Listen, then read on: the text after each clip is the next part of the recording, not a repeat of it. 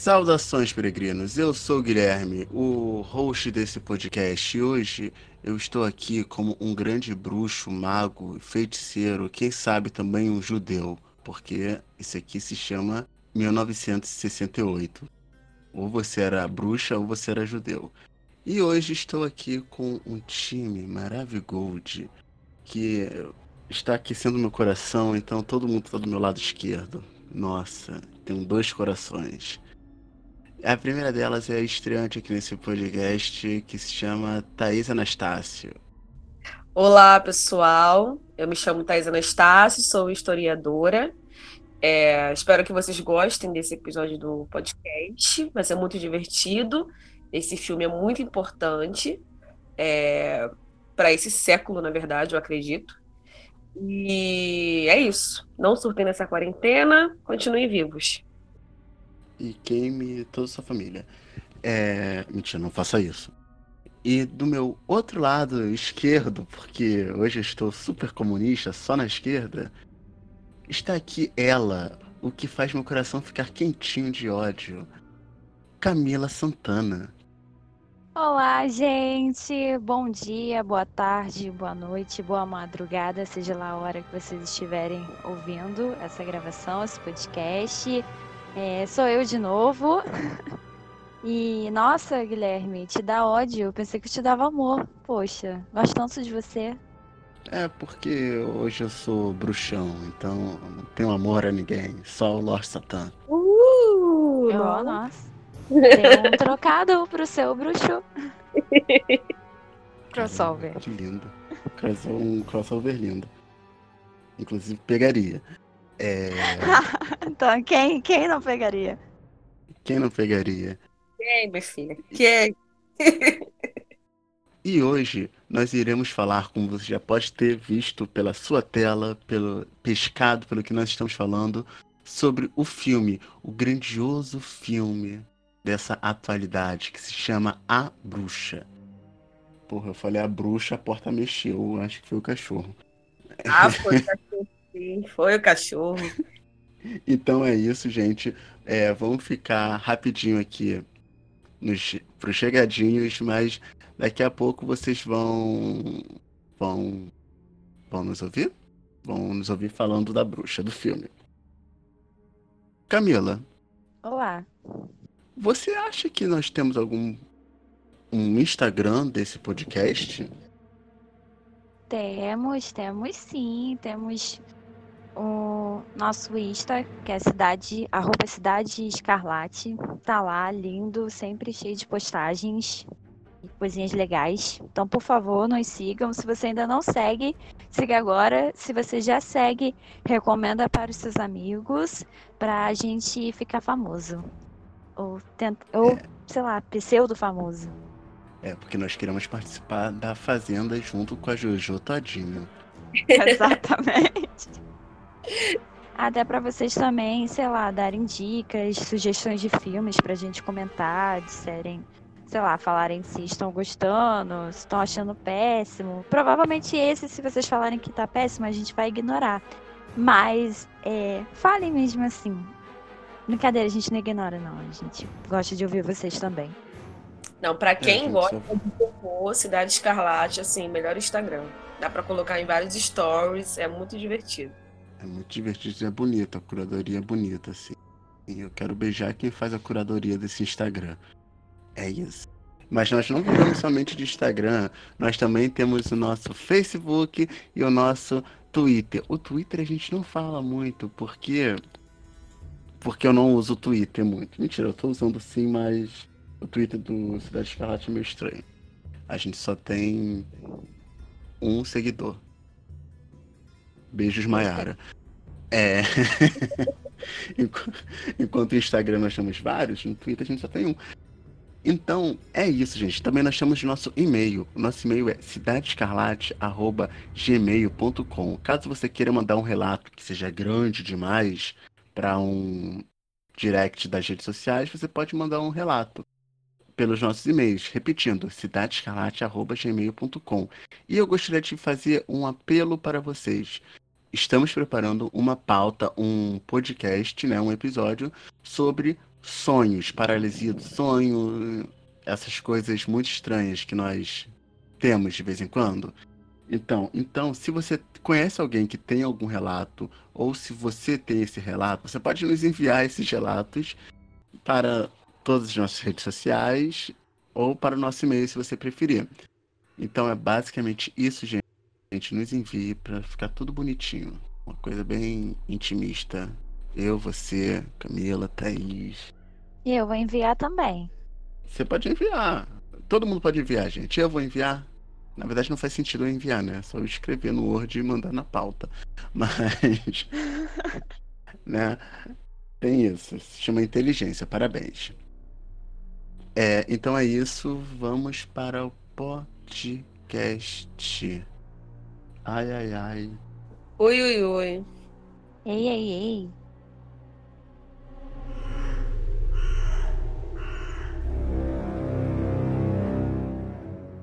Então, gente, vamos lá. O filme A Bruxa é um dos filmes mais polêmicos que ele saiu em 2016, que também é um ano polêmico, né? 2016 é um, eu acho que é um dos anos mais polêmicos que nós tivemos na atualidade. Depois desse ano aqui, 2020, que ele é polêmico, sádico e triste. Foi um filme que dividiu opiniões. Vocês se lembram quando esse filme saiu, mais ou menos? Eu confesso que não. Eu lembro porque ficou muito marcado assim na minha memória esse filme. Sempre que dá eu, eu reassisto porque é, é, um filme que de, de, fato dividiu opiniões. Você sai da sala do cinema assim, na verdade não assistindo no cinema, oh meu Deus. Dá pra cortar isso? Assistir piratão? Você assistiu na Netflix quando tava na Netflix. não foi, Thaís? assistindo na Netflix. E de fato dividiu opinião porque tem muita comparação, né? Só que a bruxa, é, para mim, é tão novo, surge com uma ideia tão nova, apesar de, confesso, ser misturado com algum, algumas tensões de outros filmes, surge com uma ideia tão nova que não tem comparação. Mas as pessoas foram, eu acredito que elas foram com com o intuito de ver o filme com muita expectativa. E acho que é aí que peca. Sim. Eu esqueci qual foi a produtora que. Aqui do Brasil que lançou a bruxa. Mas ela fez um péssimo trabalho, né? Assim, desculpa, eu não deveria falar isso porque agora fechei muitas portas. Mas ela fez um péssimo trabalho porque ela vendeu um filme que parecia ser um terror do caralho, saca? Aquele terror que você vai se cagar, vai sair da sala de, de cinema com uma fralda e falando, mamãe venha me limpar, mamãe venha me limpar. Que não é assim. É um filme. Eu acho que ele é um dos. Foi um dos primeiros, mas não sei se foi um dos primeiros, mas ele foi um dos mais emblemáticos dessa nova era do horror, né? Que nós. Nova entre aspas. Era do horror que nós estamos vivendo atualmente. É, ficou marcado, né? Como um dos primeiros. Pode até não ser um dos primeiros, mas é o, quando a gente pensa nesse quesito, né? Nesse novo tipo de terror, é um dos, que, um dos primeiros que vem à nossa mente é, é esse filme. Sim, que algumas pessoas falam que é pós-horror, outras odeiam esse nome, pós-horror. Mas aqui nós estamos falando que a bruxa é um filme de horror rural. Que se você já está ouvindo, se você já ouviu essa, esse mês, esse podcast, você tá cagado de saber o que é um horror rural. Pelo que eu lembro que você falou uma vez, horror rural era assim, filmes que tinham essa temática do campo, que falavam sobre é, religiões ditas pagãs, né, sobre uma cultura não cristã. E a gente abordou alguns filmes que tinham esses aspectos, né? Por exemplo, o Midsommar não é não se passa no campo, mas retrata sobre uma comunidade não cristã. Entende? É, também tem a ver com a agricultura, né? Sim, sim é, basicamente é tudo que tem em torno à, à natureza, né? Tipo agricultura, a coisas mais aspas, milhões de aspas nisso, mais primitivas, primitivistas. São, tipo, agricultura, você adorar o sol, a terra, esse bagulho bem pagão doido, e alguns cultos religiosos que são meio assim, eita, Midsommar tá aí pra isso. É. então, Thaís é uma das pessoas que não gosta de Midsommar. Te Ah. expus aqui, expose. Eu acho que para algumas, para algumas pessoas isso vai refletir muito na minha opinião sobre esse filme. Por isso que eu não queria expor, mas já que você já expôs, tudo bem. Eu tô expondo mesmo. Eu aqui eu sou o Léo Dias, aqui eu vou expor todo mundo. Enfim, é basicamente isso, gente. E também um dos. Uma, uma das características básicas do horror rural, que tá muito na bruxa, que é o medo do desconhecido. Né? Porque é aquilo. E também que a floresta, a natureza, ela ganha uma vida própria. Que se nós formos parar pra pensar, tem um medo desconhecido, uma floresta bizarra. Porque aquela floresta é bizarra. Puta que pariu. Aquela E floresta. É basicamente, basicamente é isso daí, o horror rural. Então, eu vou pedir para uma de vocês, que não será eu, porque eu não sou uma, eu sou um, isso aqui se chama papel de gênero, é, falar, fazer um resumo do que é o filme, basicamente, para quem não viu, sem spoilers, e é isso. E também, se você não gosta da bruxa, você tá errado. Você tá errado, você tem que ver Sharknado. Mentira, Sharknado também é bom. Mas são bons diferentes, né? É... Thaís, faz um resumo sobre o que é a bruxa. Eu posso até fazer, sem spoiler, que vai ser complicado. Peraí. Acredito em você. Eu confio em você. Posso dar muitos. Oi? É... Posso tentar? Se eu não conseguir, a Camila me ajuda. Bom, é, a bruxa fala sobre uma família enfrentando justamente o que o Guilherme falou, é, o desconhecido. Porque eles saem do seu é, vilarejo sem com uma expectativa muito alta e é, de fato a gente não sabe o, o porquê deles terem saído, mas a gente sabe que eles saem, e isso não é spoiler nenhum, isso acontece nos 10 primeiros minutos do filme. E eles se aventuram sozinhos, é, em busca de fato de autonomia, de, da sua verdade, do seu Deus, que eles acreditam como certo e evitar aquilo, aquilo que eles acreditam como errado. Porém, eles se encontram com, de fato, com o desconhecido. Eles se encontram com uma floresta é, enorme, porém, aquele local, que não é dentro da floresta, perto dela, claro, aquele local seria o único em que eles poderiam ter a possibilidade de plantar, de, de viver, né, de construir. Porém, aparece a, a figura é, muito icônica, que seria Black Phillip. Black muda totalmente o enredo de A Bruxa. Totalmente. E a partir disso, a partir da, da figura do Black Phillip, a gente conhece de fato a bruxa e o que ela pode representar nesse filme. Aí a representação vai de cada um, vocês vão ter que assistir o filme, mesmo com a gente contando aqui como é que acontece, é, e o spoiler e tudo mais, vocês só vão conseguir ter uma opinião própria do que significa a bruxa assistindo esse filme. Muito bom. Camila, spoiler. você quer? Sem spoiler. Deu, um- deu um spoilerzinho assim de leve, assim, a Tititi sussuarana, Leve? mas.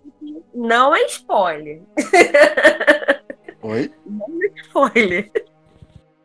Não é spoiler, você acha que não é? Mas tudo bem. É, tá no trailer, não é spoiler. Exatamente. Camila, você tem alguma Oi. Coisa a acrescentar ou você concorda veementemente com a, com a Tatá? Eu concordo. Ah, acho que ainda dá para resumir. Tipo, é um filme que fala sobre uma família. A gente, minha cachorra vazando.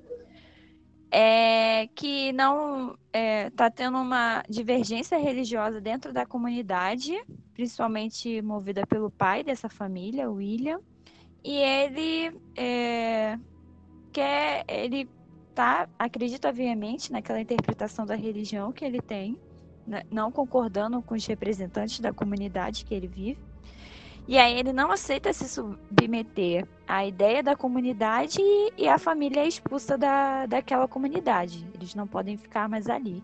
E é onde eles saem, como a Tatá mesmo já disse, vão para uma região perto, próxima da floresta, e aí que é, começam a, a, ocorrer algumas situações com, com toda a família, né? Que vai se desenvolver dentro do filme. Para o pai, William, ele acredita que essas situações são uma provação, né? Deus testando a fé dele, a fé da família. Já para a esposa, a Catherine, ela acredita que eles estão sendo realmente amaldiçoados por uma força sobrenatural. E aí essas coisas vão se desenvolver no, no decorrer do filme. Que é, vou parar por aqui. E é bom também falar que eles eram puritanos. Se você não sabe o que é puritano, você está no podcast certo que nós somos três historiadores. Mas eu não estudei, então eu não posso falar. Não estudei. Estudar o que é o puritanismo eu estudei, mas não estudei agora o que é o puritanismo, então eu não vou falar. Vocês querem falar sobre o que é o puritanismo, meninas? Eu estou dando aquele riso ca... sarcástico de kkk. Não sou capaz de opinar. É basicamente Agora... protestantismo radical. basicamente é. isso. Se você é quiser preocupar gente... mais, você paga um, uma aula particular pra gente. Porque Caramba, como mulher, a gente é somos historiadores, e, mas a gente, né, a gente trabalha. Então, se você quiser saber mais o que é puritanismo, você, por favor. É basicamente isso. É, eles são um pouco radicais. E o pai dela, o William, ele é o radical dos radicais. Ele tá quase na bancada evangélica brasileira.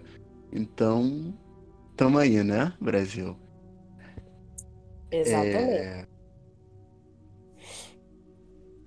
Vocês querem Vamos... falar de um personagem? Vai, fala. É, isso que eu ia falar. Vamos para os personagens agora? Vamos. Quem Vamos. vocês querem falar primeiro? Vamos falar do pai primeiro, né? Eu acho que ele é a figura principal ali. Foi ele que mandou todo mundo para fora da, do, do grupo, né? Então. Nada Atitudes mais erradas que podem foder uma pessoa, né, papai? Exatamente. Quem quer falar dele? Ah, pode ser eu? Vai, Camila. Pode. Bom, é é uma família de cinco. É, não, tem cinco filhos, o pai e a mãe. Então, William. Cinco, cinco filhos. Cinco filhos. É, Thomasin, Caleb, Jonas, Mercy e o bebê Samuel. Ah, é real. Gente pra caramba. Então, o pai é William. É, ele é um cara bem religioso e ele não, não concorda né, com a visão religiosa que a comunidade em que ele vive está tendo, e aí ele é convidado a se retirar, né, junto com sua família. E aí ele passa o filme todo acreditando que todos é, que eles depois vão ter que ir para um, uma região é, bem próxima a uma floresta, já que eles não podem continuar naquela comunidade.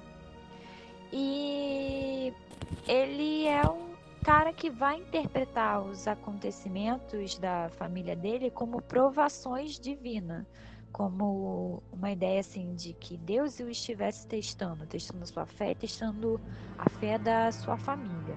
Então ele passa o filme inteiro encarando as situações é, como provação e não talvez como elas realmente são. E é um cara que é bem assim, ao meu ver, estou fazendo um julgamento particular, egoísta, né? Porque ele pensa, pensou em si, né? No, na ideia dele de religião e essa ideia fez ele e a família é, serem expulsos da comunidade, que dava segurança, que dava todo um suporte que ele não, não vai encontrar tão facilmente é, na rua, longe daquela comunidade.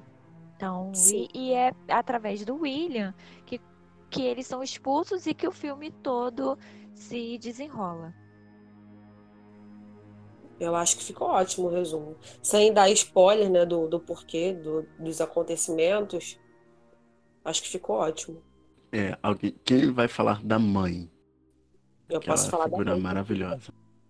É, porque se você for cortar esse, esse coisinha, dá um gancho muito bom, porque é exatamente sobre é, a Caterine que vem depois, né? Porque pegando o gancho do que a, Camila falou, a Caterine, ela em nenhum momento é consultada pelo William se ela quer sair ou não daqui, daquela comunidade.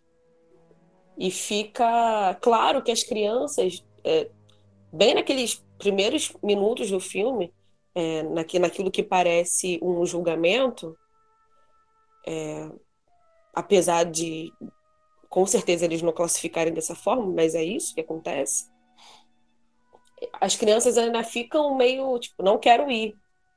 Mas aí a Caterine vem, não, vamos acompanhar seu pai, porque é o seu pai e ele sabe o que, que ele faz, né? Vamos lá. Só que quando tudo acontece, fica muito claro que a Caterine, ela nunca quis sair da comunidade. Porém, ela, da mesma forma, nunca foi comunicada, ela nunca foi questionada se ela queria ou não. E essa é a maior amargura dela, principalmente quando acontece é, é, a primeira morte, né? É a primeira morte. Porque eu ia falar que a gente não consegue identificar se é morte ou não, mas é morte sim. eu lembrei da cena. Vira patezinho de bebê. Exatamente. E principalmente depois da, da morte do seu, do seu pequeno, né, do mais novo, do Samuel, ela deixa muito claro é, qual é a opinião dela. Só que ele já é tarde demais. Dali o William já está convencido de que eles não podem desistir, que e a Caterine é, diz isso o tempo todo que ela, eles podem voltar, eles podem se desculpar, eles podem pedir perdão e eles podem voltar para a comunidade. E o William deixa muito claro que não, porque ele tem que se provar como de fato o pai da família, o chefe da família, e ele é capaz de dar o sustento e a proteção necessária. Só que a Karine, a Caterine, desculpa, ela já está ciente de que ele não vai conseguir. E isso fica destacado é, quando, para ela, o Samuel desaparece e quando o plantio não dá resultado nenhum. E o, o, William fica como a Camila falou muito bem, com essa questão de que eles estão sendo é, é, sofrendo, na verdade, aprovação, e a Caterine tem certeza absoluta de que aquilo ali é. Como é que eu vou chamar? É Deus punindo eles. Então, já nos pais, a gente tem duas interpretações muito importantes do filme. E sim, a Caterine também não, bate muito bem na cabeça. Caterine, depois que Samuel some, ela já ficou muito abalada. Ela não parece a, mesma mulher do, do início do filme, né? Forte, vai atrás do, do filho. Quando Samuel desaparece, ela já balança totalmente. Real, real. Talvez eu, eu eu interpreto ela como uma pessoa doida, ela é doida, louquinha, mas eu acho que ela fica louquinha, porque todo mundo naquela naquela naquela família ninguém é normal. Tipo, ninguém é normal. Vou até falar agora do do Caleb, que Caleb é um, é um menino que deve ter o quê? Uns 12 anos? 13 por aí? É. Já estaria uns 14 que ele está começando a ter a maturidade dele, a puberdade está acontecendo, o menino ele fica olhando para os peitos da irmã e tal, que fica gostando. Assim, a única. Cara, isso é tão errado. E é uma época que o menino ele vai querer descobrir muitas coisas e tal, os pipipis, popós. E tudo culmina porque aparentemente ele é um é algo central na família, né? Porque ele não é o filho mais velho, mas ele é o como é que como é que falam? Geralmente evangélico fala muito que é o filho homem. É varão. Varão? É. Ele é o varão da família, tipo.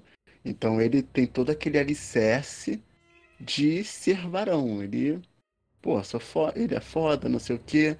Quando acontece alguma coisa com ele, não vou dar spoiler, o que tava ruim, quando o Samuel, o bebê Samuel, some, e quando aconteceu um negocinho aí com ele, um estereco-teco com ele, a família entra em colapso total, porque a culpada, a culpa de tudo isso vai recair à filha mulher, né, que também está numa idade de de mudança, né, que a Tomazine deve ter uns 16 anos.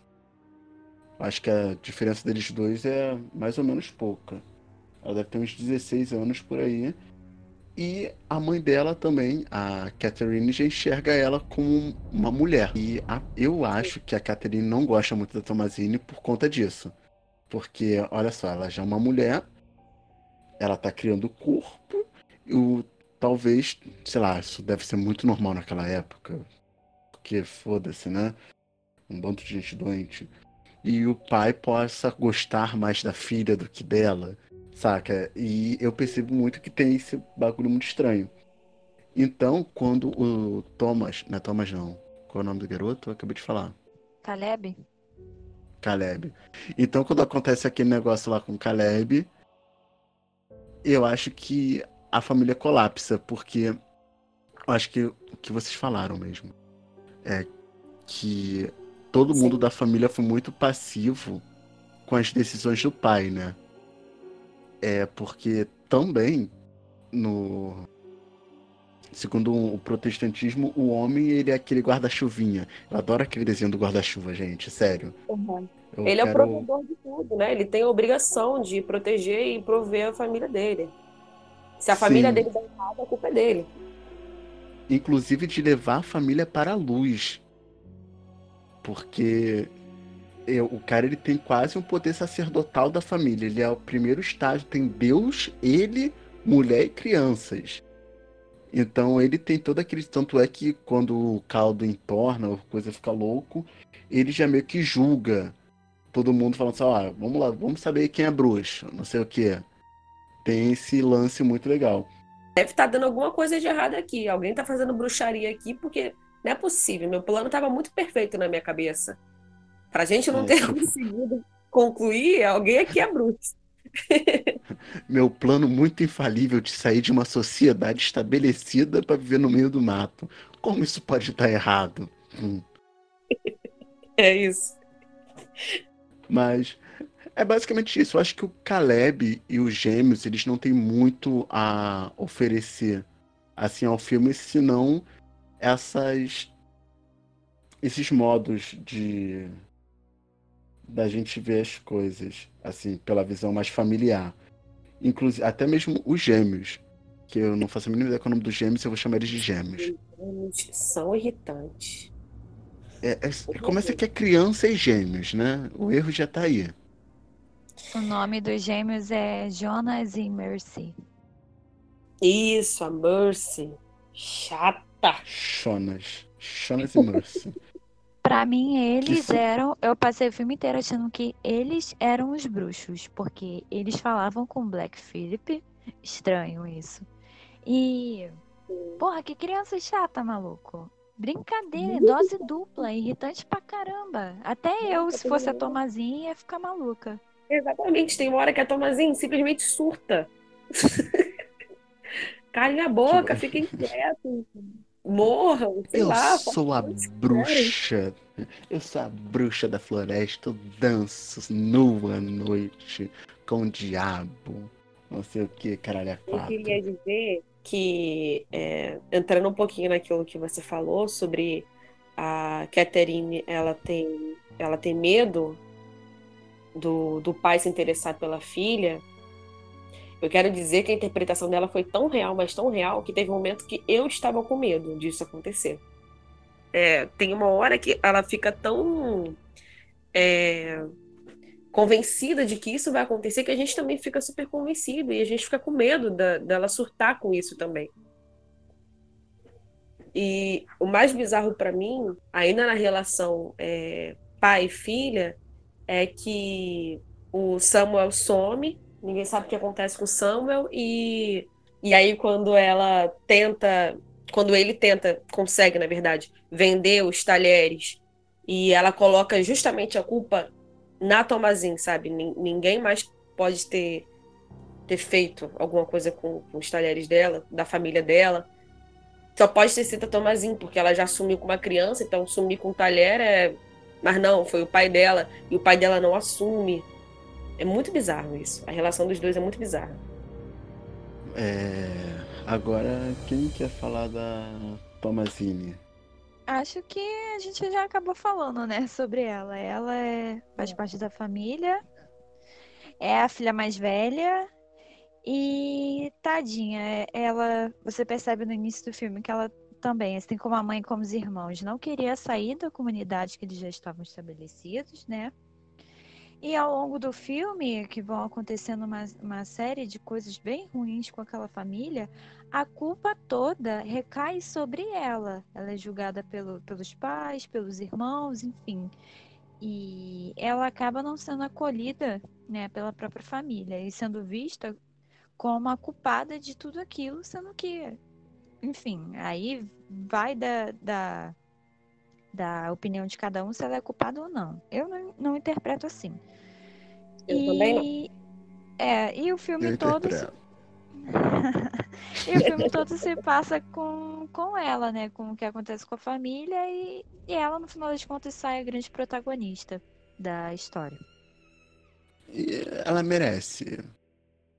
É, então, gente, ó, agora a gente vai dar meio, mais ou menos uns spoilers e coisas do gênero. Então, se você não viu, se você não se importa com spoiler, até porque eu acho que esse filme é bom mesmo com spoiler. Até porque tá bem no cartaz quem é a bruxa do filme, né?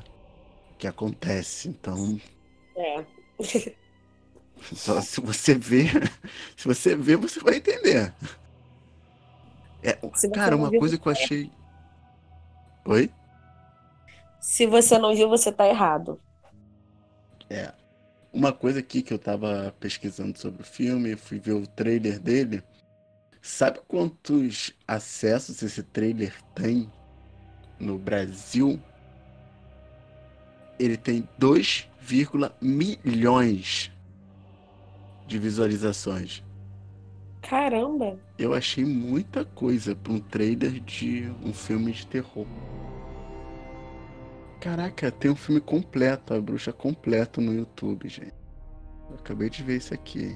Aí, tem, mas não é. Tipo assim. Tá, não tá, tá numa cortado. boa qualidade, é. Tá, não tá numa boa qualidade. Assim, quem já viu e quer rever algumas partes até serve.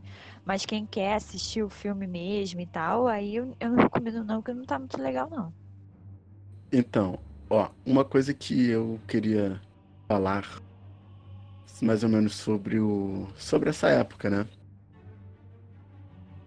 Do filme que é mil, 1900. É, se bem que 1900 também tinha acontecido umas coisas bem escrotas. Ainda matavam mulher, ainda até hoje matam. Né? Falando que são bruxas e os caras é quatro. Mas 1800 1680. O que é o filme? Mais ou menos nessa. É, o filme se passa Não é 1630? 1630? Não, é 80. 80? Tá bom. É, pelo menos na descrição do filme tava 1680. Enfim, 1600. As coisas não mudavam muito de 1630 para 80. Continua horrível para todo mundo. Não tem aquela parte da floresta. Todo mundo tem medo da floresta. Tipo, na floresta tem alguma coisa ruim, na floresta tem não sei o quê. Até hoje, as pessoas. Eu tenho medo de floresta, tipo, não queria numa floresta sozinho. Mas as crianças têm medo da floresta porque os pais falam que não é para ir para floresta, porque na floresta tem coisa. O medo da floresta é criado pelos pais. Sim, e também porque na época existia uma uma uma crença é, pseudocientífica que a floresta estava doença. Porque não tem, quando tá mais ou menos de noite, vem aquela neblina da floresta, não sei o quê. Que a, res... aspas, a, respi... a respiração, que vem aquele orvário, uhum. 4. Eles achavam que aquilo dali era um miasma, que dava doença, e você não podia ficar perto da floresta porque a floresta é doença. Que também representa muito um culturas aspas pagãs a floresta é. é um meio de vida, né? Uma sobrevida. Tanto é que quase todas as bruxas que nós conhecemos viviam na floresta. Tipo, porque a floresta era pipipi, popopó. Então, como esse cristianismo ele veio para falar assim, então, gente, é, tudo que é representações femininas é meio ruim, tá? Porque porque morre. Mulher mata, mulher ruim, mulher faz isso e aquilo, então vamos curtir essas coisas não. Floresta faz mal, floresta representa muito feminino. Basicamente foi isso. E eu acho muito legal, porque tudo de ruim sempre acontece na floresta nesse filme. Ou de bom também, né? Depende do seu ponto de vista. Eu gostaria de fazer umas considerações sobre isso. Não, você não vai fazer. Tô zoando. Vou sim. Posso? Fala, mulher. ah, tá, tô esperando. Eu tô esperando você falar. Não, gente, é porque a floresta também era, é, principalmente pro, pro período, né, considerado medieval, enfim, era um lugar de acontecimentos mágicos. Então, tudo que era relacionado à magia, a coisas sobrenaturais, aconteciam na floresta. A floresta também era um lugar de acolhimento para pessoas ah, fora da lei. Vou dizer fora da lei porque eu não estou conseguindo encontrar um termo melhor.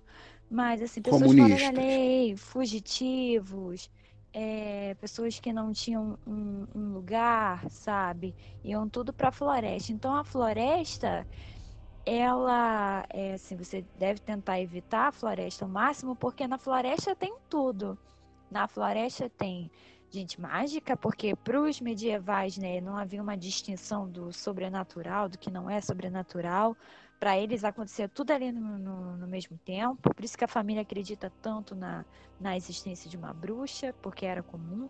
Então, assim, a floresta era o lugar, é, claro, de, de obtenção de, de riquezas, né, de comida para algum grupo, mas também eram onde os, os ditos fora, fora da lei se escondiam, eram também lugar para esses seres mágicos viverem, se esconderem, enfim, essa floresta ela era e também era um lugar deserto, né, um lugar de esconderijo.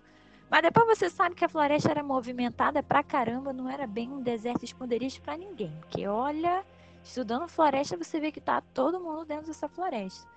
Mas é por conta disso. Por isso também esse medo é, que eles têm da floresta, porque a floresta é um lugar né, de asilo para seres estranhos. Então, assim, se você tem um lugar para ficar, não vai muito para a floresta. Por isso que eu, eu acho também um erro, né?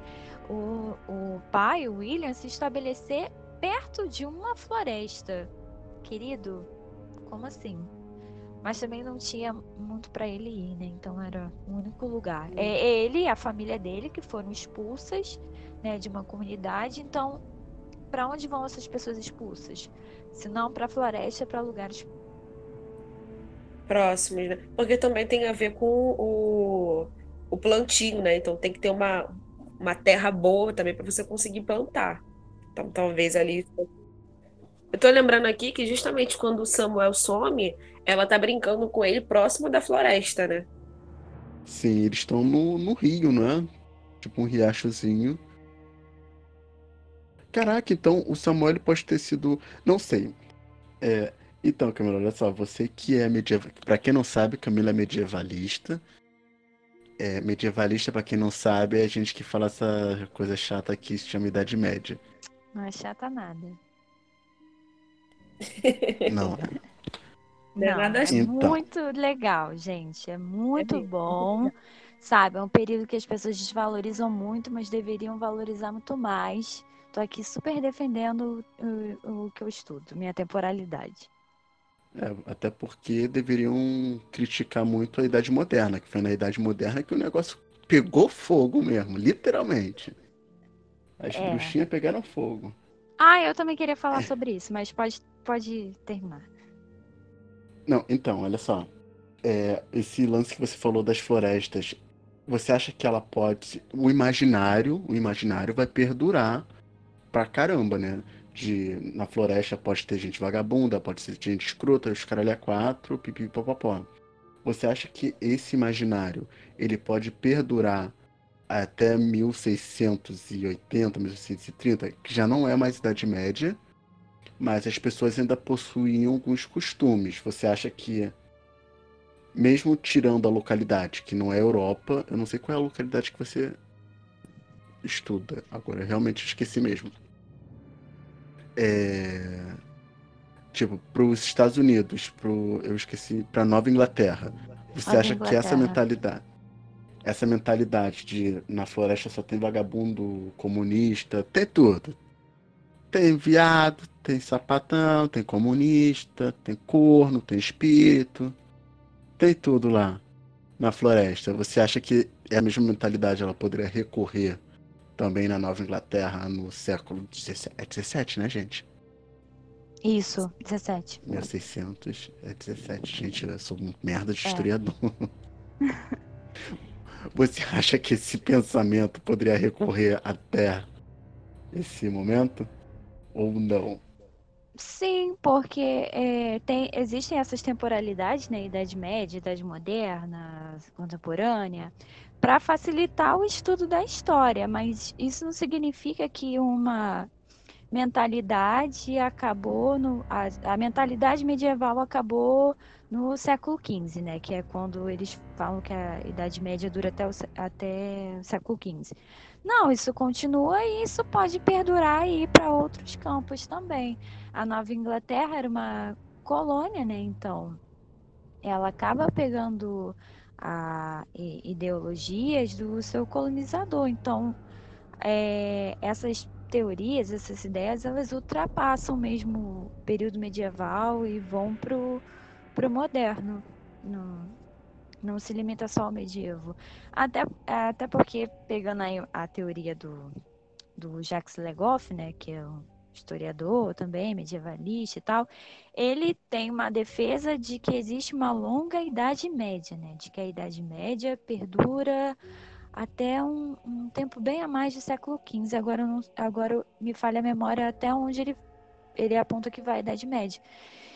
Então, assim, essa ideia não acaba no medievo, entendeu? Ela perdura. Como você mesmo falou, foi no, foi no período moderno, né, dito moderno, que acontece a, a, a caça às bruxas, é, que a Inquisição ela é melhor trabalhada, né?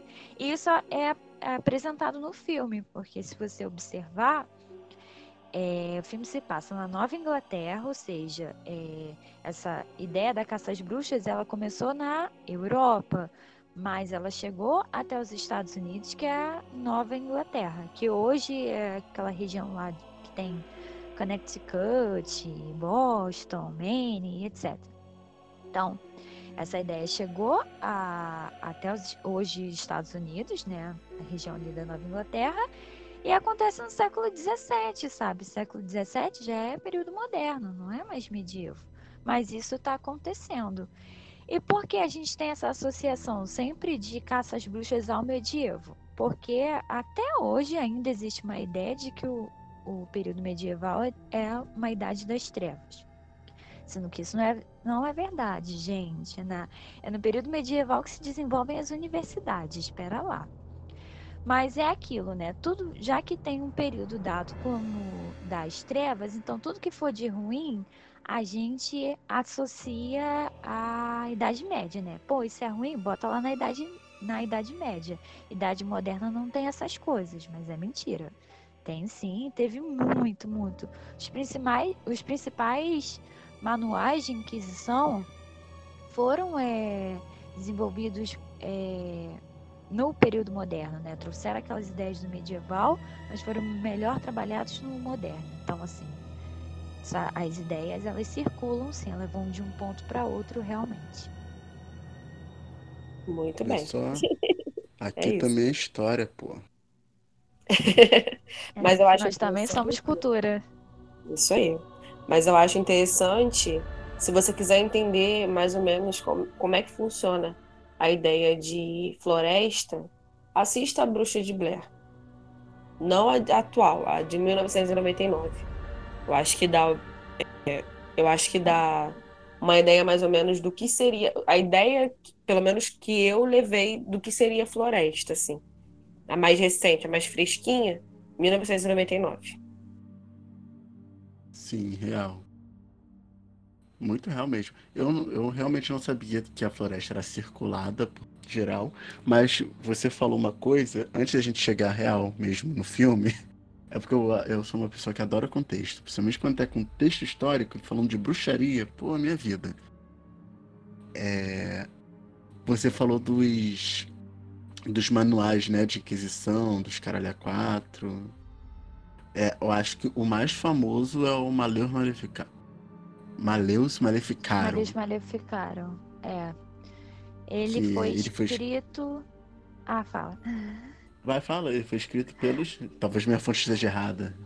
Não, ele foi escrito em 1487, né, por dois inquisidores alemães, é, Hei, Hei, não sei falar, Heinrich Kramer e o Johannes Springer. E é interessante você falar, só um adendo, na floresta também estavam os eremitas, então não é só marginalizados não, gente da, da igreja também está dentro da floresta. É, foi, é bom você falar do, do Malheus Maleficaram, porque o Robert, Robert Eggers, que é o diretor do A Bruxa, foi o primeiro filme dele, né? Ele fez todo um trabalho também de estudo para poder centralizar esse filme no tempo e no espaço. Aí ele conseguiu botar, né? Nova Inglaterra, século XVII. E tem muitas coisas que acontecem no filme que são apresentadas nesses manuais, principalmente Marius Maleficaram, que é o manual que ele tomou como referência para poder fazer o filme. Então é interessante a gente apontar isso, que o Robert ele fez esse trabalhinho assim de pegar um livrinho e estudar para poder montar o filme dele. Aí acho bacana.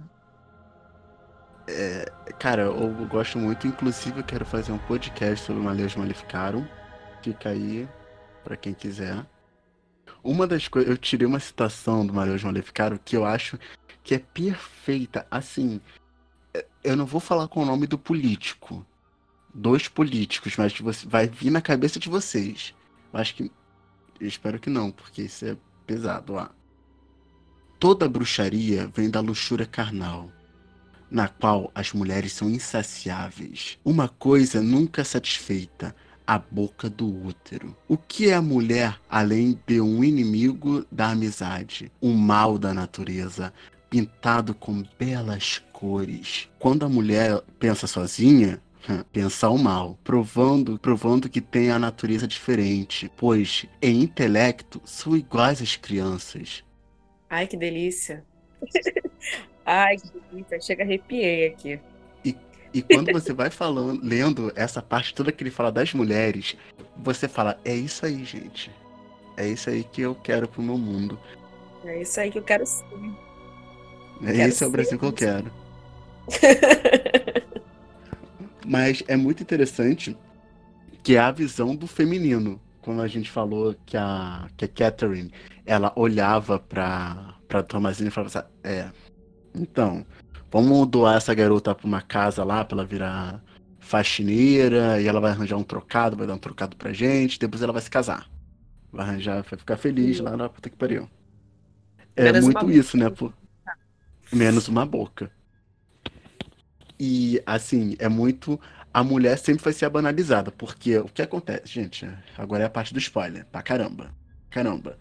depois que, o, que a elipse de merda roda naquela casa, todo mundo se fode, não sei o que. Se a Tomazine fosse para aquela porra daquela cidade que eles estavam, a garota ia ser queimada, enforcada, né? Porque eles não, enfor... eles não queimavam bruxa. protestante não queimava bruxa, ele enforcava ou afogava a bruxa. Que é mais humano. É... A garota ia morrer lá, ela ia ser chamada de bruxa os caralho a quatro né? Então é muito interessante que se fosse o Caleb, o Caleb não, não iria acontecer isso com o Caleb. O Caleb ia falar, pô, a bruxa matou todo mundo, né, brother? No máximo iam pensar que ele é judeu, no máximo. Porque judeu também tava lá naquela aquele naipezinho. Se você come muito alho, você pode ser judeu ou bruxa. Um dos dois. É... Sim. Mas, mas é, eu acho muito interessante que, até mesmo no cartaz, tem um cartaz desse filme que é a Tomazine pelada, né? Na, indo em direção à floresta. Ah, eu vi. É claro que não, não aparece ela pelada, né? Mas aparece a silhueta dela. A gente sabe que ela tá pelada. Pelada. Hã? Não aparece a, a, ela pelada de fato, mas a gente sabe que ela tá pelada ali. Não, não é necessário. É que é muito um imaginário muito feminino, né? Tipo, ou a bruxa é a gostosa, ou a bruxa é a velha cracuda. E vocês acham que, que é por isso que o, o Caleb acabou é, morrendo depois, né? Mas primeiro ele foi sequestrado. Vocês acham que é por isso que ele que ele aceitou ir com a bruxa, porque ela não era, né, a bruxa, não sei o que. Só depois que a gente vê a mão dela pegando na cabeça dela, que dele, no caso, que a gente vê que não é normal. Ela vem com uma é. mão asquerosa, assim, engolindo a cabeça dele. Tá errado. Mas... errado. É. Mas vocês acham que é por isso? Porque ele já tinha interesse no feminino, né? Ele já tinha interesse no. Em, em, tava olhando ali pros peitos da irmã dele e tal. Então, será que é por isso que ele foi junto, que ele não gritou, que ele não chamou ninguém? Eu é. acho. É. Eu Vai, acho. Fala. É, ele, ele já estava ali aflorando sexualmente, né? Já queria. Opa, já estou aqui reconhecendo meu, meu garoto, tem que botar ele para trabalhar. E aí foi na floresta caçar, né? Acho que foi isso. Se, eu, se não foi, alguém, por favor, me corrija. E aí foi, os uma... dois foram casar. E caçar. aí ele, aí não, ele, ele chega lá, vê uma mulher bonit, bonitona da mole pra ele e ele vai, entendeu? Isso está bem presente no Malheus, que é, sempre retrata a mulher, a bruxa, né? Como luxuriosa, como capaz de encantar os homens né, de lançar feitiços e encantar os, encantar os homens e tal. Então, eu acho mais que no caso dele é porque ele queria mesmo, sabe, transar e, enfim, tem uma mulher lá essa dando sopa, vou nela mesmo. Isso, essa foi a percepção que eu tive, assim, depois que eu assisti o filme algumas vezes. Porque na primeira vez que eu assisti o filme, parecia que todos os caminhos levavam ele até aquela casa. E quando a, câmera focou na cara dele, é, ele tava com a cara muito abobalhada, assim, sabe? Muito abobalhada. Falei, caraca, será que ele sofreu algum tipo de feitiço? E ali todos os caminhos levaram até aquela casa? Ou de fato era o destino dele chegar até aquela casa e a beleza daquela mulher acabou é, fazendo com que ele acreditasse que não teria mal nenhum né? Que ele não, ele não precisava temer nada. E aí eu fico a segunda interpretação, que é muito mais divertida. é, o, o feitiço era o pipi do Lin. Isso. Então, falando a verdade, até eu iria, eu iria, super iria falar, nossa, olá senhora, a senhora está morando na floresta. É estranho, mas a senhora é bonita. Porque, gente, aquela mulher modelo da Victoria's Secret, né? É Então, até porque, gente, acho que até, até com. As, as, pessoas elas não se importam muito. Até hoje as pessoas não se importam. Pô, a pessoa é bonita, né? Não, não me importa que ela mora no meio da floresta. Tipo, a casa dela tenha, esteja com cheiro de gordura, de bebê. Mas foda-se, vamos lá. Vamos ver o que acontece. Exatamente. Não, nem se sabe de fato se é a mesma bruxa que matou o Samuel, né? Eu Às acho vezes que não é a é. mesma bruxa. Eu também acho que é. É a que mora, é a que mora mais perto, então deve ser ela. Até porque é a mesma casa, se você for parar pra pensar na estrutura. Não, pode ser a mesma casa, mas não significa que é a mesma bruxa. Porque tava todo mundo junto lá no meio da fogueira. Ou spoiler enorme. É República de Bruxa? Não, eu, eu, Elas moram no mesmo coisa. eu prefiro acreditar que não era. Que uma bruxa não ficou com o Samuel e, e, e matou o, o coisinha, o menino. Sabe? Prefiro acreditar que eram duas e elas se revezavam. Ó, tu fica com o bebê, se banha no sangue dele, e o outro eu faço o que eu quiser com ele. E outro eu vou dar um espega numa criança de 14, 12 anos, né? Porque foda-se, isso aqui é 1600, cara. Pode fazer essas coisas. E olha só, ela não se banhou no sangue do bebê, tá bom? Não se banhou. Claro que se banhou, ela pega o, o, o- o suco do bebê e passa no corpo todo. Isso é gordura. Então, Gordura. é gordura. É porque o que acontece? É, você tem que tirar o sangue, você pendura o bebê. Tá bom, isso aí vai ser meio estranho falar isso, porque, porra, né? Guilherme, Você- que é isso, Guilherme? Exatamente. Exatamente.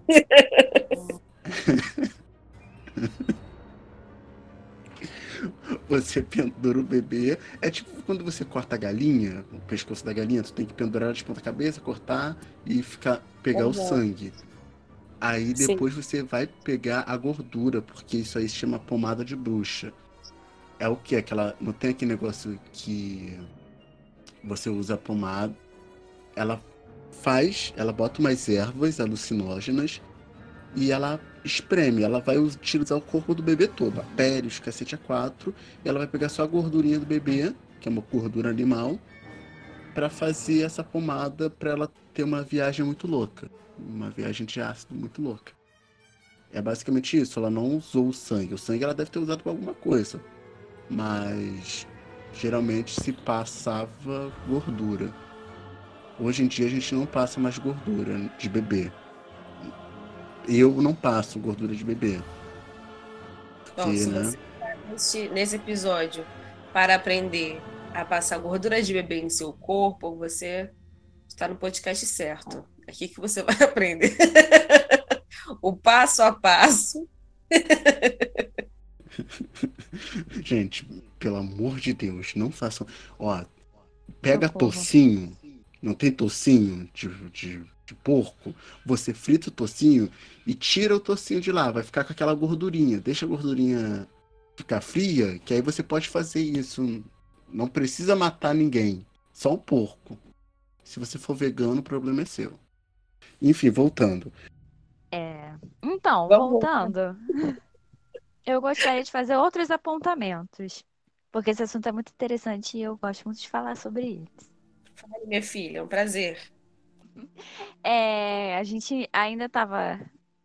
Antes de falar desse, desse processo de tocinho aí, né, de gordura, a gente estava falando do Malheus, né?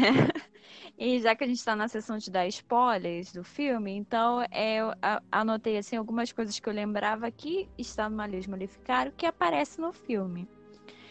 É, primeiro, essa associação da mulher com a bruxaria, porque desde o do medievo a mulher é sempre considerada inferior, né? Mais suscetível a coisas da carne, com uma intelectualidade parecendo de criança, então elas são mais suscetíveis a essas práticas. Se eu não me engano, Malheus fala isso também. E aí Fala, existem falar. e aí existem coisas no, no Malheus que estão no filme, como por exemplo, é, o Malheus fala que as bruxas são capazes de interferir no clima e na colheita. Então, é, naquele momento que a família não está conseguindo produzir nada na colheita, pode ter sim uma interferência de alguma bruxa. No momento que os animais, é, acho que é uma cabra que a Tomacinho vai tentar colher o leite e ela dá sangue no, no lugar de leite. Isso também aparece Malheiros Maleficaram. É... Deixa eu tentar lembrar outra. Tinha escrito um monte de coisas e agora. Deixa eu lembrar. Ah, essa questão do bebê, do Samuel. É... A bruxa ela também está associada a um canibalismo infantil. Né? Malheus, eles, é, as bruxas comem as crianças. Então, assim, logo no início do filme, que a, o Samuel é, é raptado por uma bruxa, então, é, talvez para fazer alguma prática de bruxaria que precise de sacrifício de criança. Isso é apontado no Martelo das Feiticeiras também, né? Foram essas que eu lembrei. Se alguém tiver mais, pode falar. Eu não me lembro. Eu só me lembro mesmo só do leite azedando, dos bichos. dos bichos louquinhos à noite, né? Os. os animais. Isso. aspas, Isso, domésticos loucos à noite, tipo vaca, cabra. E também excesso é... de insetos. Exatamente, porque o, o Malheus fala que as bruxas elas têm essa capacidade de se, de se comunicar com a natureza, com os animais, com a agricultura, né, para o bem e para o mal. E o Robert coloca isso no filme, né? O Robert, que é o diretor, coloca bem essas partes no filme, né? Que é essa força, talvez bruxa, influenciando é, na agricultura, na colheita, nos animais, no, no que os animais podem dar de alimento, enfim, em todos esses aspectos da vida daquela família. Até mesmo no, no feitiço colocado no, no que me parece, né? O feitiço. No Caleb, né? No momento que ele volta da floresta. Exatamente. No... E ele começa a alucinar, mas você percebe que não é alucinação, ele está enfeitiçado. Tem alguma coisa ali esquisita. Então, Isso. olha só, essa, essa parte do Caleb. Vocês acham que ele viu Deus quando ele morreu? Vocês acham que ele viu Deus ou ele tava. ele foi entregue nas mãos do diabo? Porque eu achei muito estranho. Real. Aquela cena. Você Ai, falou isso Deus. agora, só para eu não esquecer, você falou isso agora, eu tô lembrando do maior impacto, que era a, a morte do Samuel, que era ele não ter sido batizado. Tô lembrando Sim. do Samuel. Da Caterina, ela louca porque ele não foi batizado, ele morreu sem ser batizado, ou seja, ele vai direto pro inferno. E as crianças ali, os gêmeos, perguntando se o Samuel foi pro inferno, o, o, o o mais velho perguntando se o Samuel foi pro inferno porque ele não foi batizado. Só para não esquecer. É, esse ponto é bem interessante. Até hoje. Até hoje, é, até você hoje. não batizar uma criança meio estranha, né? Tipo, Ih, criança pagã. Existia até uma criança também, agora eu não sei precisar exatamente de onde que era, que se você não batizasse a criança, isso no, medi no medievo, ele poderia virar um, um demônio. Então, por isso também que se batizava. Tinha até algumas igrejas que faziam batismo de crianças mortas. Aí você levava a criança morta, eles ressuscitavam a criança. Se ressuscitava mesmo? Não sabemos. Ressuscitava a criança, batizava a criança e depois a criança morria, para ele não virar um demônio. Nossa. Tá certo. é, tudo para mim pro inferno. Terra ressuscitar tá dando. Vambora. Até porque imagina só como, quantas crianças não nasciam mortas, não morriam, sei lá, é, um mês, porque as condições de vida eram complicadas, né? A mortalidade infantil era grande. Como era distante de tudo, acho que era complicado, mas. Enfim. É, tinha morta, é, mortandade infantil, também tinha a própria alguma própria cultura deles, né? Por exemplo, se nascesse gêmeos, gêmeos não era uma coisa muito bem vista. Se fosse, por exemplo, um casal, eles provavelmente matavam a menina, só ficava com o garoto. Que? É. É. Porque é gêmeos não era uma coisa muito normal, né? Então, Eles acreditavam que era, podia ser uma maldição, alguma coisa do demônio. E como, né? A mulher sempre, sempre associa o demônio à mulher. Se fosse um casal, com certeza o demônio é a mulher. Mata, mata a garota. Sim. Mesmo se ela fosse primogênita, a primeira a nascer. Mata a garota.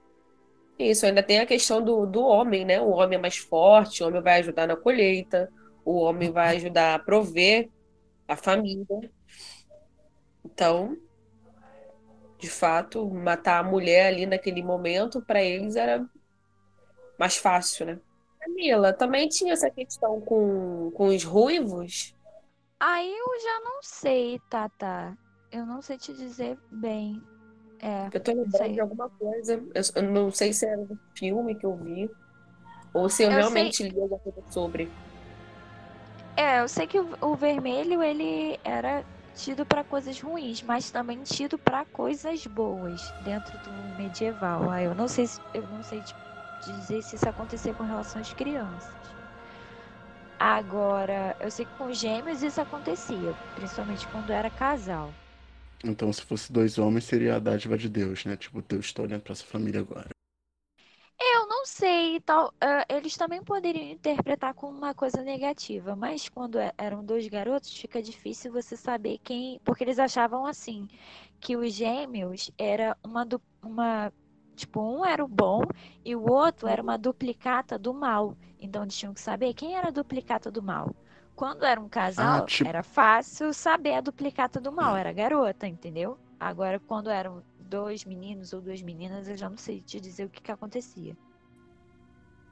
É, tipo Ruth Raquel, né? Paula e Paulina. Aí, aí complica, né? Ou então, o caso básico, o Caim e Abel, né? Que eu não sei se eles eram gêmeos, mas eles eram irmãos e na minha cabeça agora eles são gêmeos. Tá Acho certo. não eram Mas... gêmeos, não. Agora são. Na Bíblia, segundo Guilherme. É a licença poética é... do Guilherme. Isso. Já fizeram tanta coisa na Bíblia, eu fazer não é nada. Beijos para quem é cristão e não gostou do que eu falei. É, intercessões, vamos lá, gente. Sobre mais o que vocês querem falar. Que esse filme, porra, a gente tá falando pra caralho já. É mesmo. Bom. Eu acho muito bizarro a parte em que ele pega. Porque ele não sabe quem tá mentindo, né? No caso, o William.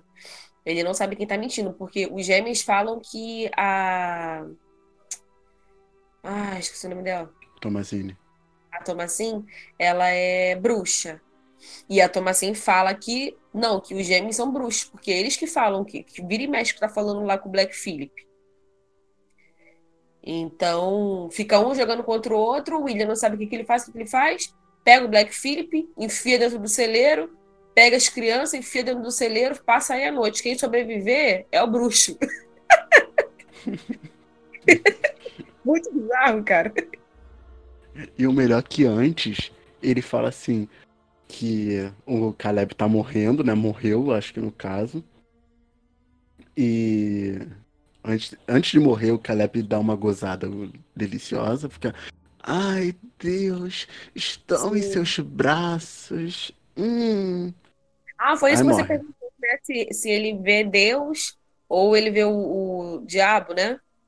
Sim. Eu acho que é o diabo. Eu também acho. Porque aquilo é mas, muito prazer para Deus. Forma, mas não o diabo cristão. Não o demônio, é. o mal cristão, vamos dizer assim.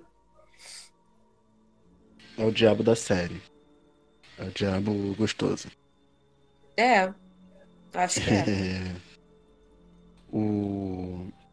Aí ele fala pros gêmeos, fala assim, ah, reza aí então, quero ver vocês rezar. E eles, gente, me dão uma agonia. Toda essa cena me dá uma agonia tão grande que as crianças não conseguem rezar. Eu não consigo rezar, não consigo rezar. Aí ele é, fica puto assim, e joga todo mundo no celeiro. É, toma assim, ela não me deixa rezar. Gente, aí a garota, não sou eu, caralho, não sou eu. Aí, pá, final. Gente. E aí eles tentam encaixar, na verdade, a mãe, ela tenta é, convencer o William de que é Thomasin, né? Então ela pega vários argumentos para poder justificar. Então ela fala: quem foi que achou o menino? Foi a Thomasin. Com quem que o Samuel sumiu? Com a Thomasin. É. Só. Sumiu. Quem, quem roubou? A Thomasin. Mesmo que depois ele revele que foi ele, né? Depois que tá tudo ferrado, ele revela que foi ele que pegou e vendeu. Cara, esse. E, e ainda no. Não, não, e é, é antes, né? É antes ou é na noite que eles estão no, no celeiro? É na mesma Que noite. a- Não, que a mãe fica loucaça, ela, ela tem uma alucinação que o Caleb e o, e o menininho voltam. Que, e o Samuel voltam, que ela tá amamentando o Samuel. Tá louquíssima, mas é um, é um corvo bicando o peito dela. Nossa, isso é muito bizarro. Muito bizarro. Tipo, aquela mulher é louqui... aquela mulher é louquíssima. Ela é louquíssima. Aquela atriz, é, para quem não sabe, ela fez Game of Thrones. É, ela é a mãe do menino que tem o quê? uns 10 anos e ainda chupa o peito dela. Sim. E ela é louquíssima lá, ela é louquíssima aqui. Então essa atriz tá de parabéns. Não, mas isso é Tipo, depois e é muito que a menina morre. Depois que o menino morre. que o Caleb morre. Isso. E- Então é na noite que a Tomazinha e as crianças estão no celeiro, né? Que eles veem uma bruxa bizarra. Gente, que- sério, naquela hora eu me assustei. Eu nunca vi essa cena porque eu sempre fechei os olhos nessa cena. Sempre que fechei os olhos nessa bizarra. e eu falo sem vergonha. Sempre fechei os olhos. Sempre, sempre, sempre. Porque eu sempre imaginei que era um bagulho bizarríssimo que aparecia naquele celeiro e eu não queria assistir. Eu sempre fechei os olhos. Eu acho que essa foi a única vez que eu me assustei real no filme. De ver aquele negócio. Eita! Tipo, errar, tem coisa errada aí, gente. Porque até então eu. Eu pensava que existia uma bruxa, mas não era uma bruxa bruxa, assim. Porque pra mim era só uma bruxa, uma mulher livre do seu tempo. Mas aí apareceu isso e é uma bruxa. Mas. Bizarríssimo. Eu não me, le- eu não me lembro como o pai e a mãe dela morrem. O Isso Black que eu vi o filme semana passada. Black Phillip mata o pai dela. Ah, e ela mata a mãe mãe, morre não é? come. Ela mata, não é? A Thomasine mata a mãe. A Thomasin mata a mãe. Porque ela fica louquíssima lá querendo matar ela, ela vai lá e mata a mãe dela. E o Black Phillip Gente. pega o chifre dele, enfia no William e mata o William. Pega o quê? Conclusão. Pega o chifre e mata o pai. Conclusão, Ah, gente. tá, entendi o pipi dele. Eu fiquei aqui. Não, chifre. Conclusão, pessoas que estão nos ouvindo. Todo mundo morre, menos a Thomasin. Fim. Não, não, todo mundo não. Os gêmeos não aparecem morrendo. Eles também não morrem? Não, não aparece eles morrendo. Só fica ela. Você Gente, viu o é filme de semana fato. passada, Guilherme? Como é que os gêmeos Mas eles não morrem, não. Não aparece os gêmeos morrendo. Mas eles somem, né? Desaparecem, porque É, eles só fica somem. ela no final. eles somem? A bruxa que tava no celeiro posta ele. Meu, isso pode ter acontecido, mas eles somem, não aparece eles morrendo, nem ninguém fazendo banha de criança. Ah, só então, resu- então, resumindo, é, os pais morrem, os dois irmãos morrem, e dois outros irmãos desaparecem e só sobra a Thomasin. O que, que ela pode fazer nesse momento? Sozinha, com os pais mortos, todo mundo desaparecido, não sabe o que, que faz. A Não quem ela pode pode voltar, que recorrer? senão vai ser queimada. Exatamente. A quem ela pode recorrer? Ah, Black Phillip. Philip, Black Philip. Você gostaria de viver deliciosamente? Sentir o gosto da manteiga. Nossa, quando ele começa a falar é muito bizarro. Muito bizarro. Homem É, eu, perfeito, fi- eu fiquei com o cu na mão nessa parte aí, que eu falei, fudeu. Eu pensei que ela ia morrer. Eu também Real, pensei que ela eu falei, essa menina vai morrer, coitada.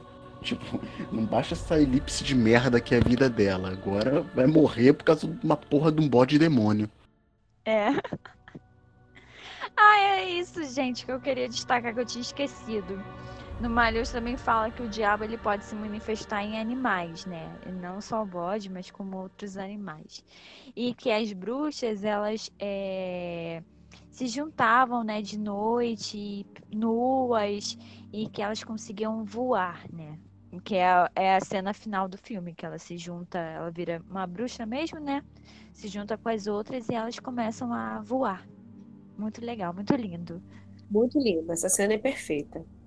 Perfeita. E aí, sabe o que eu fico imaginando? É... Como é que aquelas outras meninas foram para lá, sabe? Será que aconteceu a mesma coisa com a Tomassinha? A família delas toda morreu? Ou elas foram para a floresta? Ou elas foram, elas foram abandonadas pelas suas famílias? Dá vontade de saber a história de cada uma, sabe? Olha, então, tem um. Só falando no bode rapidinho, só quero só falar rapidinho no bode. O bode, ele. As pessoas pra falarem com o diabo não falava tipo como a Tomazine falou: Ei, Black Phillip, tu tá aí mesmo? Ou é sacanagem? Elas davam um beijo no cu do bode. O nome é Ósculo. Ai, Eles invocavam porra. o diabo dando beijo no cu do bode. Eu acho que você poderia É ficar doidão pelas toxinas. Mas é isso aí. É, Mas assim, voltando ao que você estava falando das meninas, talvez aquilo possa ter sido. Não tem aquela pomada da bruxa que eu falei? Que ela bota umas ervas muito loucas pra ela ficar doidona? Uhum. Então, elas geralmente a, é, a gente, ó, geralmente fica se pelado e tal, aí passa essas ervas e é o famoso sabá, né? O sabá ele pode ser feito de fato no presencialmente, é, ou ele pode ser feito também astralmente. E como elas estavam voando e o filme, tudo bem, o filme é um filme meio que fantasia, mas pode ter sido em um plano astral. A Tomazine pode ter usado aqueles bagulho tudo e tal, e ela poderia ter, estar sendo aceita naquele clã. Então no final elas começam a voar, os caralho a quatro, porque. Eu esqueci, meu Deus, eu odeio quando eu perco o fio da meada do que eu tô falando.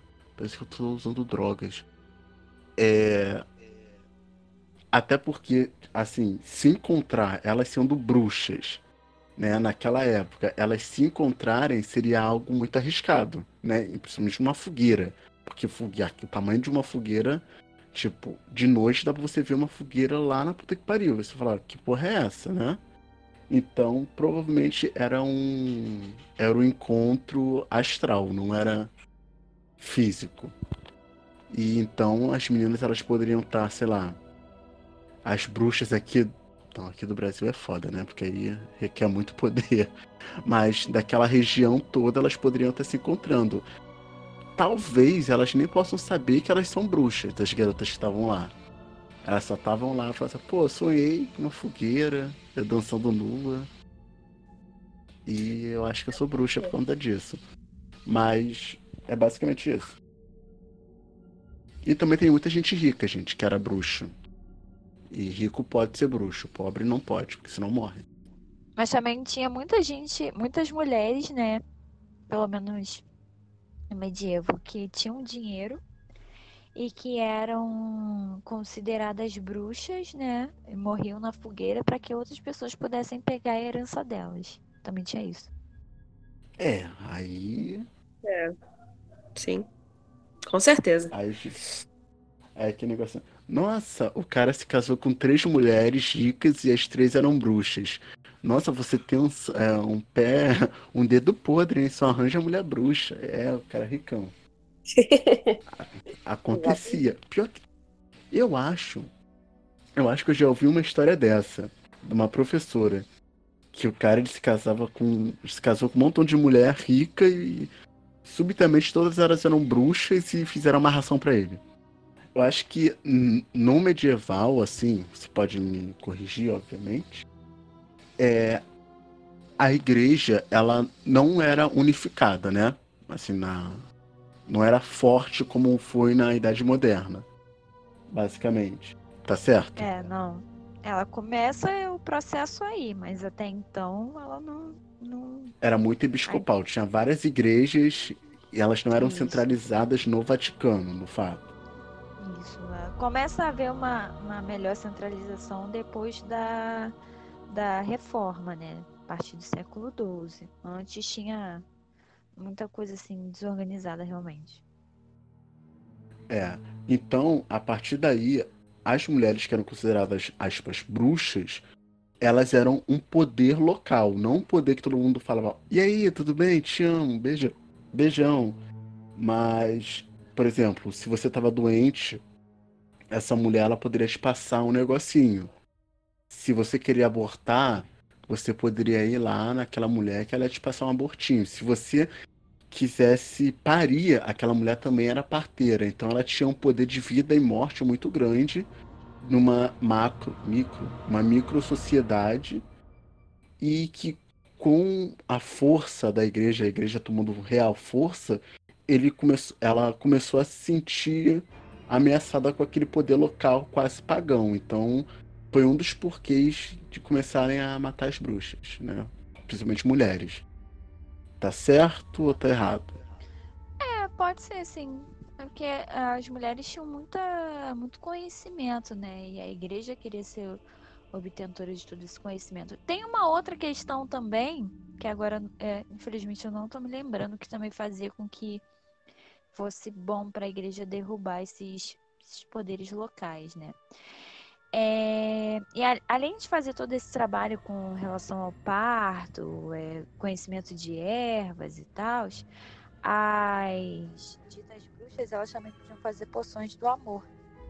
E aí muitas mulheres recorriam a essas bruxas, né, para fazerem poções para seus amantes e tal. Depois é, algumas dessas mesmas denunciavam a, as mulheres que fizeram poções para elas, para não, não serem denunciadas. É verdade. Ao mesmo tempo que elas tinham o poder sobre essas poções do amor, elas também tinham sobre o veneno, né? O chamado. É, a arma da, da mulher, né? O veneno. Então, ao mesmo tempo que ela podia é, dar um, um, uma erva, uma mistura de ervas, um feitiço para que você conquiste o amor, você pode também matar ele. É, Acontece. Olha só. E aí a igreja fica com medo, né? Fala, eita, vamos com calma. Vamos falar que ela gosta do diabo, que ela é mulher do diabo, que ela tem gato, que ela tem corvo, um bode preto maravigold. Vamos falar isso porque essa mulher tá nos ameaçando. E é basicamente isso. Uma coisa também que nós vamos fazer, um podcast. podcast sobre o diabo. Isso aí. Vamos ser bem. Ih, bem profundos. Legal. Gosto do diabo. Bom, é, antes de encerrar, que a gente já está assim, caminhando para o final, né? É, Thaís, me desculpa, mas eu preciso muito fazer um, um, um, ai meu Deus, uma uma ponte com o, o Missomar, é uma ponte da, da bruxa com o Missomar. É porque. Desculpa, Thaís, desculpa, me perdoa. Não me traia, please. Não termina comigo, por favor. É, porque assim, no A Bruxa a gente tem a figura da Thomasin, né, que é a protagonista, enfim, e ela sofre com os mesmos problemas da, assim, com, não os mesmos, né, mas problemas semelhantes que a Dani, que é a principal do, Missofa, do Missomar, sofre também. É, ambas não são protegidas é, e acolhidas por, por aqueles que deveriam protegê-la, né, tipo, a Thomasin, ela não é protegida pela família dela, que é ao contrário, né? A julga por ser uma bruxa. E a Dani, ela não é, é acolhida pelo namorado dela, né? Que é, enfim, que é um babacão que a gente já fez um podcast falando sobre, sobre esse filme.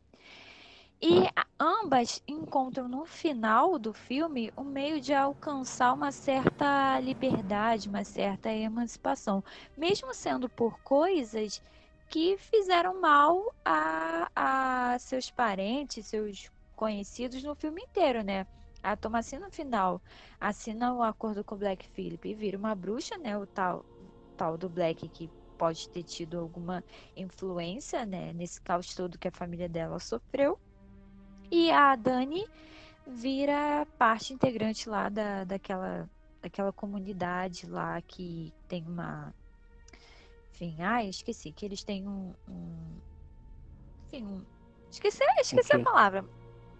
É uma cultura que no, no final sacrifício? dos contos.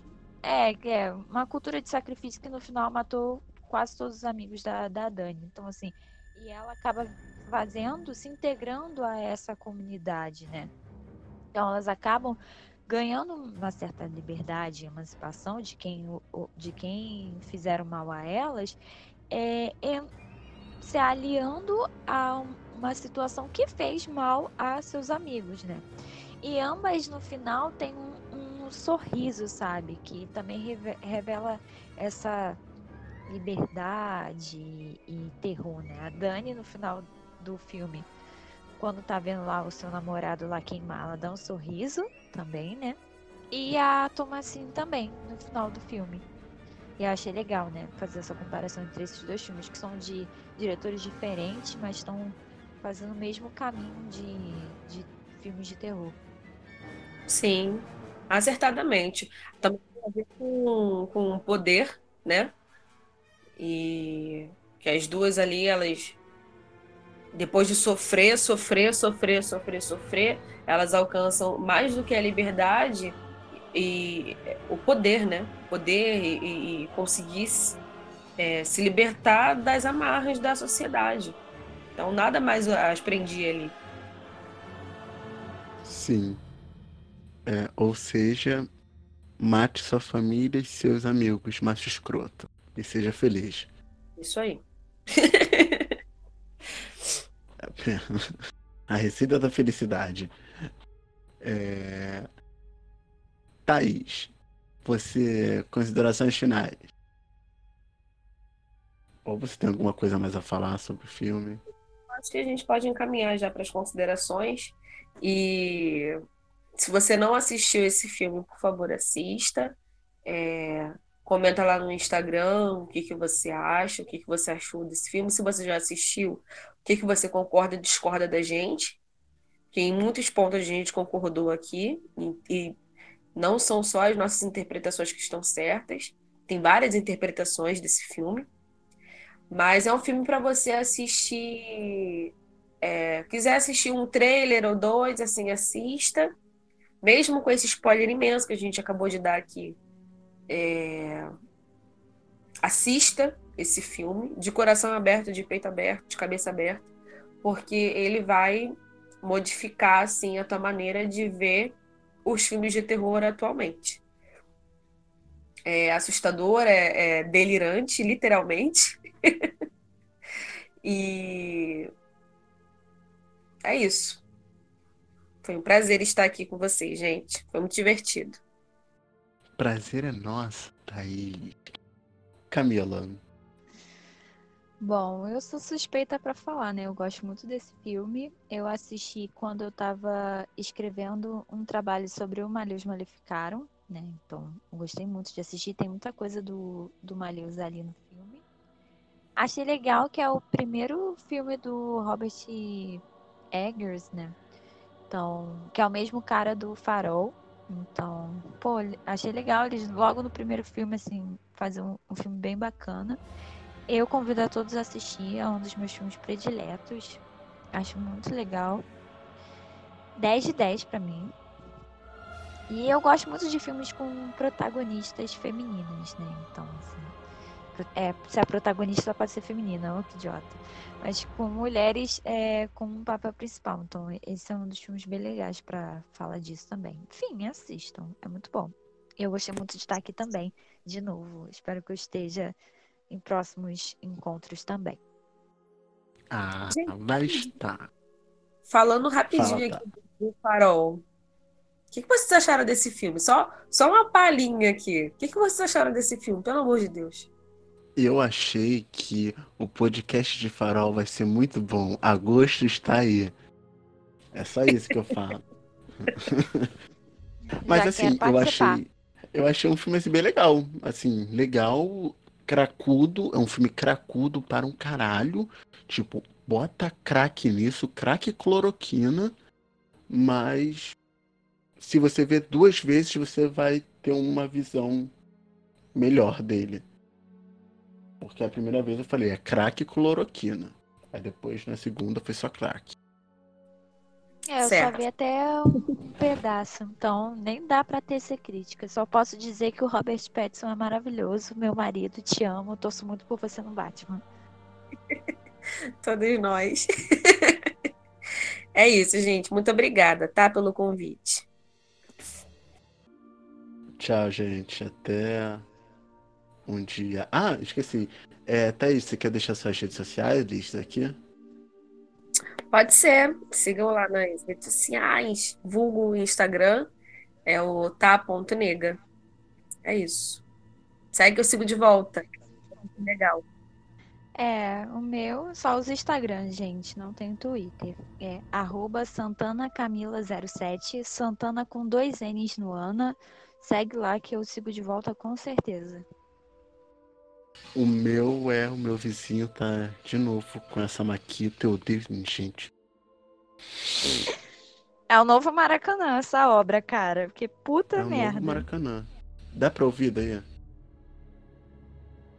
Um pouquinho. Um pouquinho só. Tá bem longe. É, dá tá. pra ouvir um pouquinho. Enfim. É, o meu Instagram é gui.liotino. Guilhotino com ponto no meio. Aí. Então é isso, gente. Bom dia, boa tarde, boa noite para todos vocês. E sejam bem-vindos à Cidade Escarlate. Tchau. Tchau. Tchau. Ai, tchau, Tomazinho. Ai, credo. Eu sou Tamazine. Assim. Eu tô debaixo da cama. Guilherme, você tá bem?